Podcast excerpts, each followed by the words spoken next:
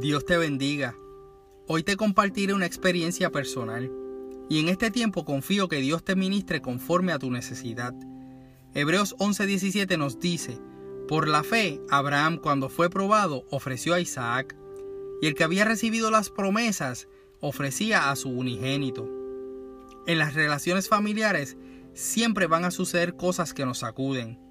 El núcleo del hogar es un ambiente de situaciones que nos confrontan con nuestra realidad. Pero Dios es bueno, y ya nos había anticipado esto en Mateo 6:34, cuando dice que cada día trae su propio afán. Pero también las misericordias del Señor son nuevas cada día, como nos dice Lamentaciones 3, 22 y 23. Pocos conocen que durante los pasados cinco meses estuve desempleado. Desde que comencé a trabajar a los 15 años es el mayor tiempo que he estado sin trabajo. Acostumbrado a ser productivo y por supuesto necesitado de pagar los biles, fueron 164 días bien difíciles. En esos días fue mi cumpleaños. Mi hija, que tiene 13 años, me regaló la taquilla del concierto que tanto esperábamos asistir, el de Redimido, que estuvo brutal. Y sin saberlo, también me regaló una de las más contundentes lecciones de vida que he tenido. El estrés de no tener trabajo y de no poderle comprar esas taquillas me llevó a una reacción inesperada. En lugar de agradecerle con emoción, fui directo a cuestionar asuntos relacionados al regalo. Solo imaginen lo que fue para ella. Cuando le conté a mi esposa lo sucedido, le pregunté, quiero que me digas con sinceridad, ¿soy mal agradecido? Ella me recordó que no lo era, pero el suceso me llevó a una profunda reflexión durante los siguientes días. ¿Cómo preparamos nuestro corazón para recibir bendiciones que Dios tiene preparadas y que pueden llegar de las maneras más inesperadas? Si la bendición que queremos no llega como la pedimos, ¿realmente somos agradecidos? ¿Aprovechamos los momentos difíciles con nuestros hijos o nuestros padres para dejar ver lo que Dios está haciendo en nuestras vidas? Sin duda alguna les puedo decir que este suceso ha resultado en bendición para fortalecer los lazos entre mi hija y yo, pero no porque eran débiles, sino porque dentro de mi vulnerabilidad como padre pude ser capaz de pedirle perdón y de ser perdonado.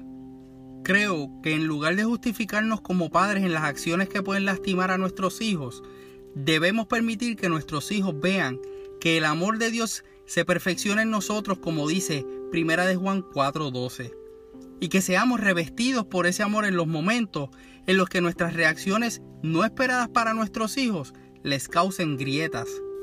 Si le siembras la semilla del amor de Cristo a tus hijos en cualquier edad y tus hijos ven que tú estás sujeto a Dios, entonces traerás bendición a su vida. Verás germinar lo que siembras en ellos en el tiempo perfecto de Dios. Nuestros hijos no buscan padres perfectos. Lo que tenemos que mostrarles es un modelo que los lleve a conocer el amor de Jesús. Dios usa la familia para presentarle al mundo el modelo de la relación que debemos tener con Él. Desde la institución de la familia en el Génesis, el amor del Padre y el perdón dentro del núcleo familiar están presentes. Y está manifestado de una forma inesperada. Adán y Eva, luego de echarse culpas, escondieron su desnudez entre los árboles del huerto. Entonces Dios al perdonar su desobediencia no usó las mismas hojas ni ramas para vestirlos, les puso algo inesperado para ellos, las pieles de animales para darles vestido nuevo, pues sin derramamiento de sangre no tenemos redención de pecados. Finalmente, Adán y Eva salieron juntos del Edén. Y por la sangre derramada de Cristo Jesús, no tenemos que matar animales para cubrir nuestras faltas. Él las llevó a la cruz por ti y por mí, para que tengamos espacio en el reino de los cielos y tengamos parte del mejor concierto que podamos asistir en nuestra vida.